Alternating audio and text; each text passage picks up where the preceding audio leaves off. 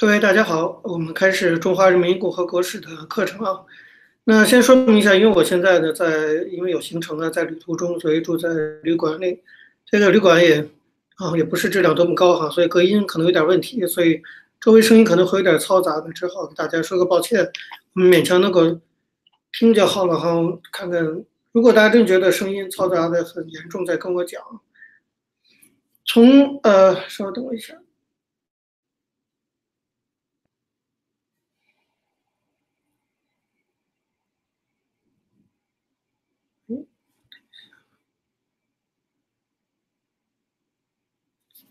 好，从今天开始呢，我们就要开始进入到哈中华人民共和国史的相当重要的一部分，也是我很重视的一部分，就是文化大革命。那么我们预计至少要用个啊六七节课的时间专门来讲文化大革命。坦率讲呢，今天我只是严格的说，都不是讲具体的内容啊，只是有一些在开始讲这个文革之前的一些感言，当然也跟以后这些课程中啊。我们对文革的理解有一定关系啊。首先来讲，我们这个大的背景啊，大家知道，过去这个一九五九年到六一年啊，三年自然灾害，中国饿死了三四千万人。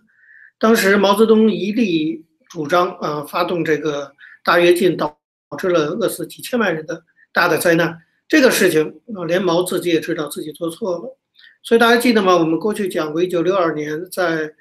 刘少奇和邓小平的主持下。召开了这个所谓的七千人大会，大会上毛泽东基本上是做了检讨，然后毛泽东从此就退居二线，他到哪去了？到武汉去了，武汉、杭州，总之他到南方去了，不在北京了，也不参加北京的什么政治局会议啊这些东西了，就等于算是他自己说是退居二线，好像是要引咎自责的样子啊。那么七千人大会之后呢，在北京中央政治局主持工作的就是刘少奇和邓小平。我们知道刘少奇和邓小平其实是主张走经济发展道道路的，而不是那么在意阶级斗争，至少不像毛那样热衷于意识形态啊。那么在刘少奇和邓小平等人的这个主持下，当时的中共就开始逐渐的放缓政治运动的力度。所以六二年七千大会，毛泽东退役，到六六年文革爆发，这中间大概有三年多的时间。中国终于有了一个政密集的政治运动的喘息期，啊，这个力政治运动力度所减少，那么政府呢也比较更注重发展生产，所以中国整体的啊，在这三年里的经济状况、社会形势都是有相当明显的改变的。我举一些例子，你比如说有些数字就能说明问题。到一九六三年，中国的原油的产量，那时候发现大庆。油田原油产量达到六百四十八万吨啊，实现了中国石油的基本自给。这是六三年，到六月一九六四年十月十六号，中国爆发爆炸了第一颗原子弹。那么更重要的指标是一九六三年全国农业用电量比一九五七年增长了十倍以上，可见农村的生产是有所恢复的。到一九六四年，全国性的医疗卫生保健网也初步形成了。那么从一九五七年。到一九六六年文革爆发以前，其实中国工业总成长速度还蛮快的，工业总产值增长了一点七倍，粮食增长百分之四十四点四，高等院校增长了百分之九十一点二。换句话说，我刚才列举这些数字是说啊，自毛退隐以后啊，半退隐以后啊，中央的日常工作由刘少奇来主持以后，整个中共的政策发生了一些调整，导致经济状况、社会状况都有朝着正常化的方向。去发展各项的经济指标、社会指标也都有所成长。坦率讲啊，这样的增长如果能够继续持续下去的话，那么中国的总体国力的增长和人民生活水平的提高是可以预期的。啊，那搞不好早一点就开始进入经济建设这个阶段了。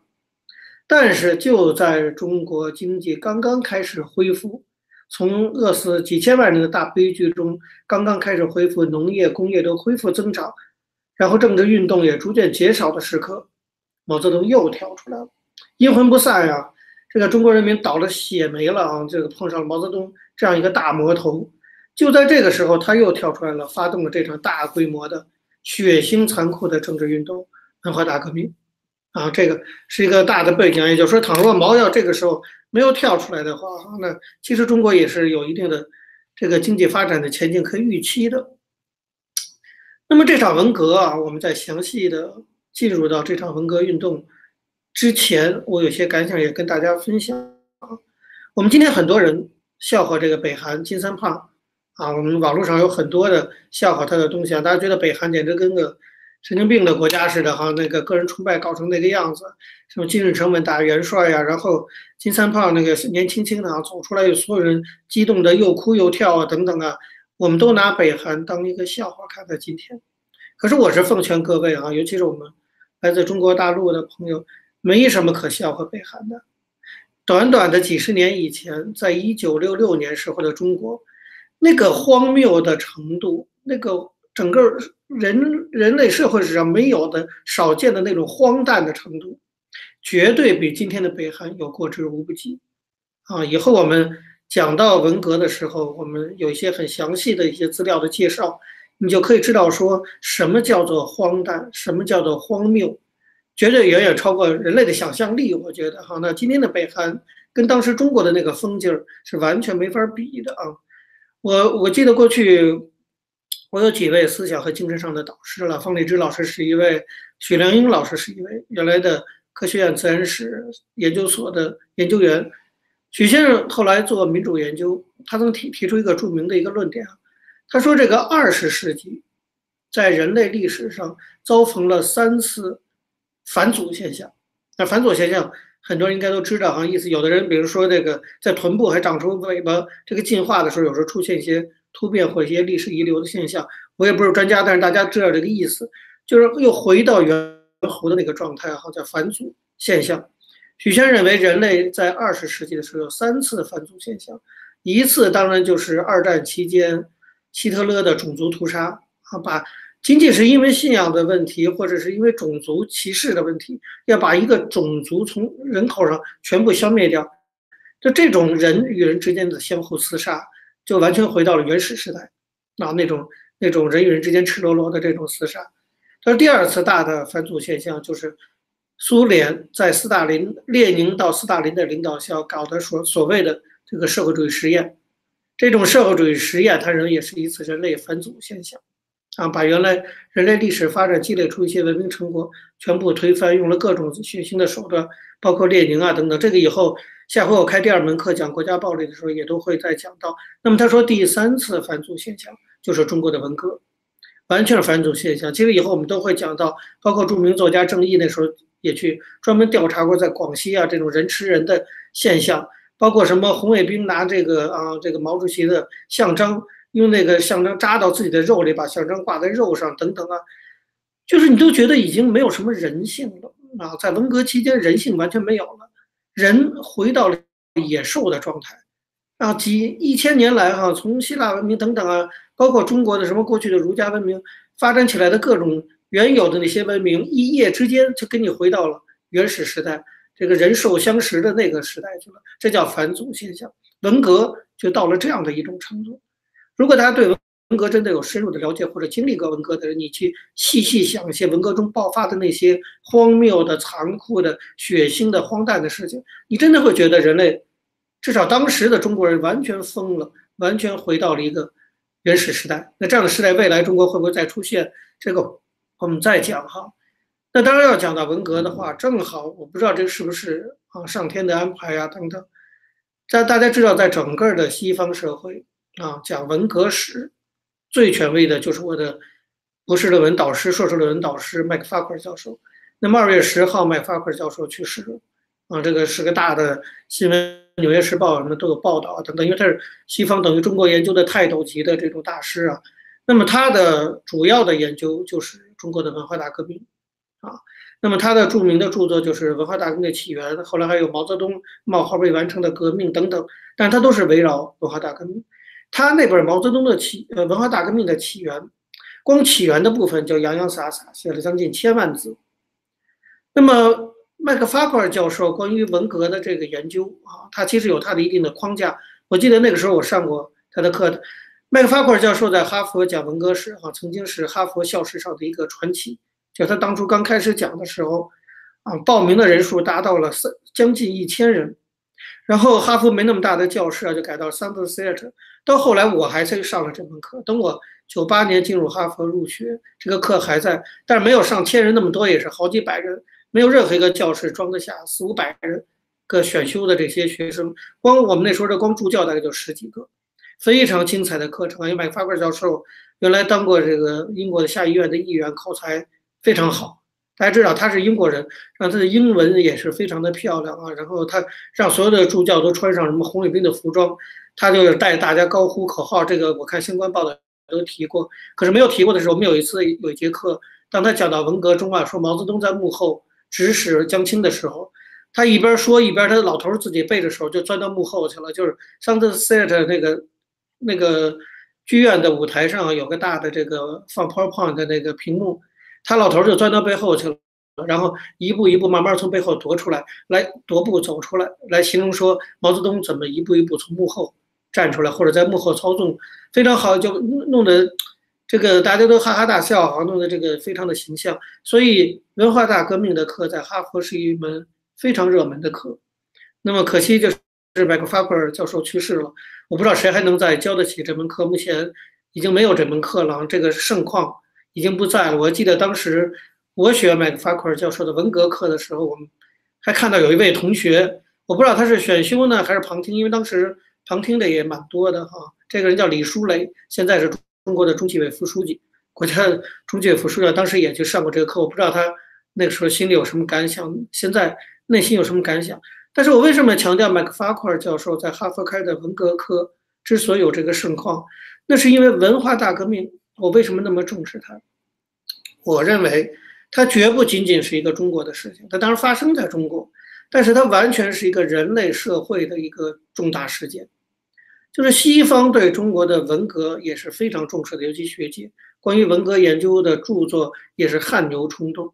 因为我觉得在整个文革中反映出来的一些问题，包括人性的问题、政治的问题、文化的问题，这些问题都是超越国界的，就是它不仅是。可以让我们针对中国有所认识和了解，它也会让我们有一些哲学思考，让我们对整个人类，啊，对极权主义，对于这些超越中国这么一个背景的更深层次、更高层次的东西，也是有很重要的意义的。所以，认真的理解、了解文化大革命，我觉得是为什么特别特别重要，就是因为它已经不仅仅是中国的问题了。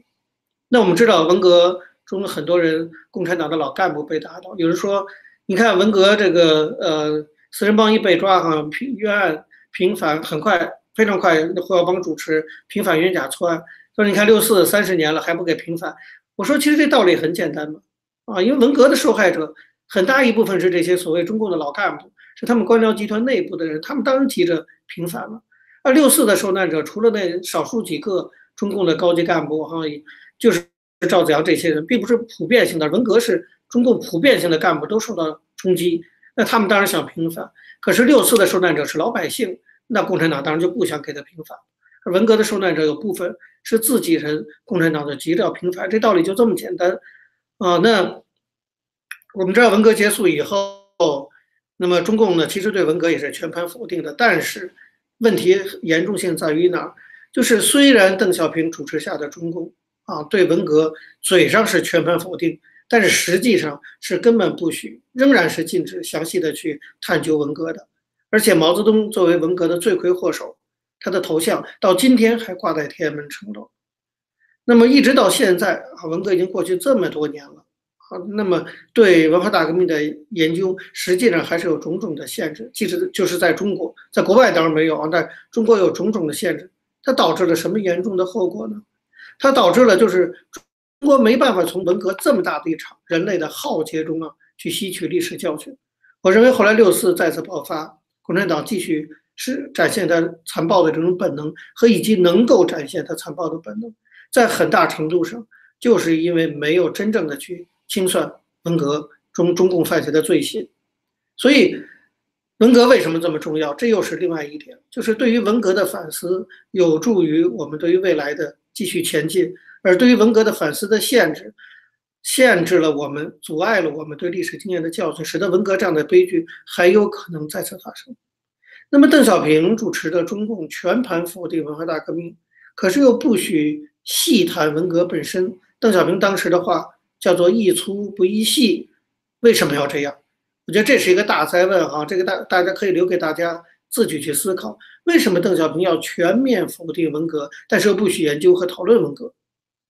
啊，这个其实是很大的问题啊。那么到今天，我觉得啊，为什么我刚我就说文革研究文革的重要性啊？有人又在我这爬来爬去，等一下，他没有经历过文革哈。我也我其实经历一个尾巴，我六九年出生，那么文革爆发第四年哈，这个出生的，那么应该说到今天，某种程度上文革仍然在啊。我在题目里写的。我特别推崇就是崔健说的一句话，在我们在网络上看到的。现在反正这种网络，我也不知道这是不是真的是崔健的原话，但很有可能的像崔健的话的那个样子啊。但是网上流传崔健讲的一句话，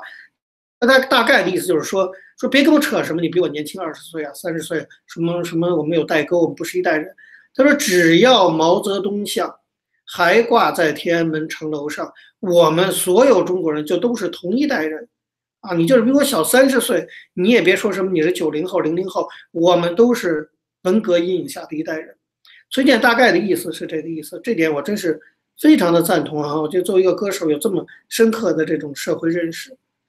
这个意思就是说文革的影响。为什么我要那么重视文化文革这门课？我要花非常长的时间细细的讲文革，就是因为文革对整个中国、对中国社会、对中国人、对中国共产党。甚至对世全世界造成的深远影响，根本到现在仍然在继续发酵，还在影响着。大家可以想想想看，今天的中国还有多少文革的因素？那些年轻的学生还多容易被当当权者好像这样像红卫兵一样去调动民族主义热情等等。我们以后会慢慢的梳理，到最后几节课，我们更会进入理论讨论，讨论这个文革的因素在今天的中国还存在着哪些啊？那么至于说到现在执政的这个习近平，更是他的很多做法，实际上啊都是在向文革的方面倒退，包括阶级斗争的提法等等。如果我们大家不健忘的话，我们还记得在习近平之前，后来被温家宝斗倒的薄熙来，他在重庆搞的什么唱红这类的，也是向文革的方面倒退。非常，这又是一个非常有趣的问题，就是习近平的爸爸习仲勋是被毛泽东迫害。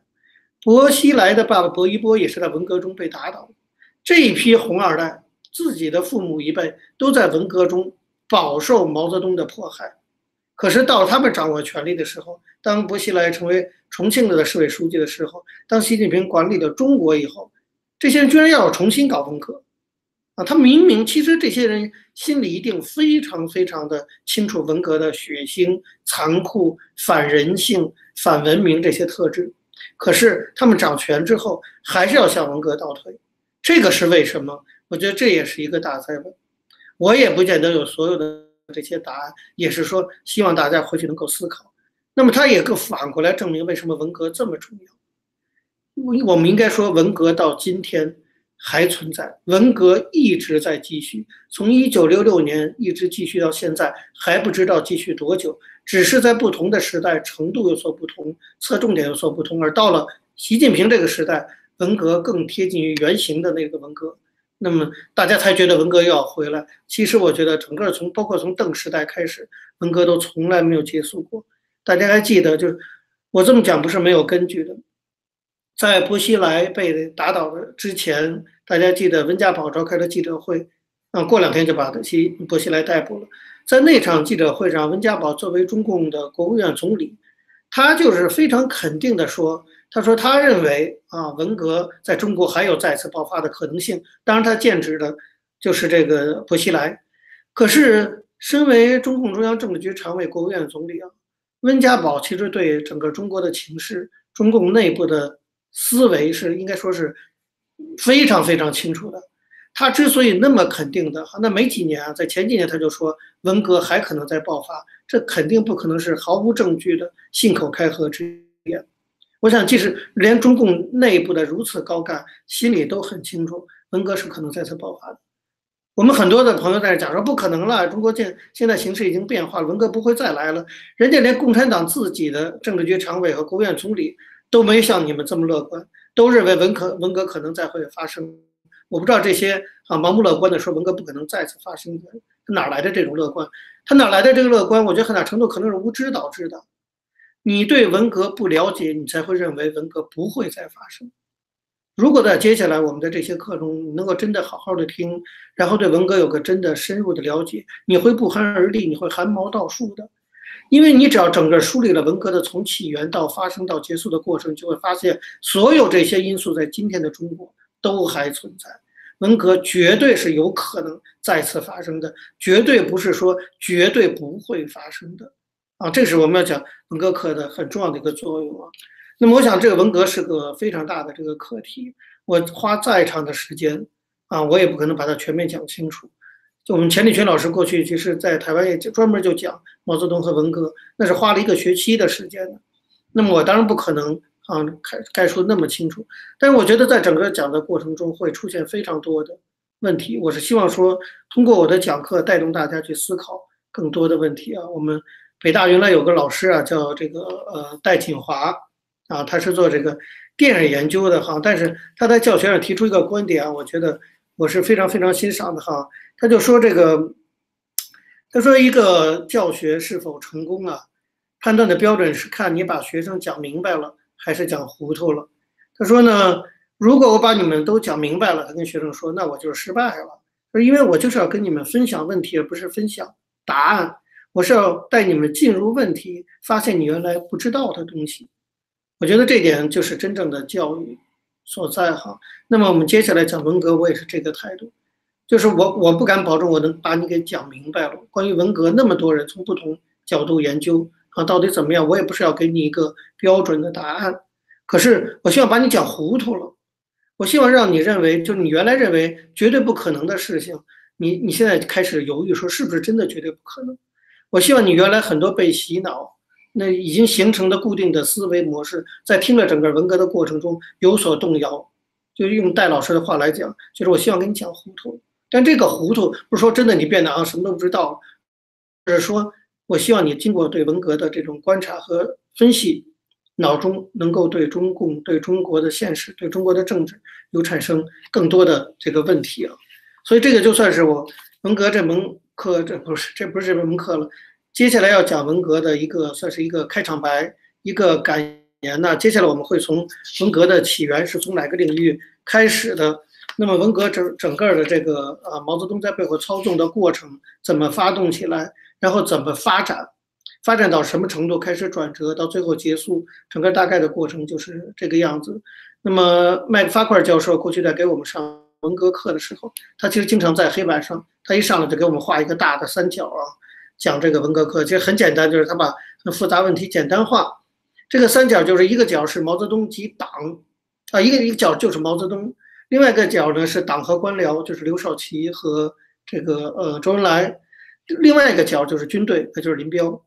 其实我们用这个大的三角框架，我还是觉得很精辟的哈。来看整个文革中政治上的这种变化，毛的那种政治权术是怎么样施展的，无外乎就是这个大的三角形的关系的演变。我再强调一遍，一个角是毛泽东，就是毛，或者说加上文革。领导小组江青这些人，另外一个部分啊，三大政治力量，第二大政治力量是刘少奇、周恩来为首的这种官僚和老的这些共产党干部。那么第三个部分就是林彪和军队的部分。这三个政治力量的相互作用、相互角逐，以及毛在这三个力量中的纵横捭阖，是文革政治发展中一个大的背景。另外，研究文革有个很著名的学者叫王若水，原来是人民日报的副总编辑。后来这个去世了，在就在波士顿去世。然后他他去世前最后一次公开演讲是在哈佛，是我给他主持的。他讲的就是文化大革命。那么王若水先生对文革有另一番解释啊，他讲文革，那么毛发动文革，不是，他麦克法库尔教授强调的是毛发动文革是在这个三角的政治关系中，他要寻得一个重新的平衡，他要重新能够掌控政局。所以麦克法库尔教授比较着重从上层权力斗争的角度看文革的开始。可是王若水老师的意思是说，毛还有他的一些空想的社会主义乌托邦的思想，包括对共产主义的这种乌托邦的思想在背后作祟。那么，甚至延续到更早，在中国的新文化运动时期流行的无政府主义对毛泽东的影响，这些影响在文革中的展现，他梳理了更多从哲学上在梳理毛泽东发动文革这些思想，这些以后我们都会逐渐的去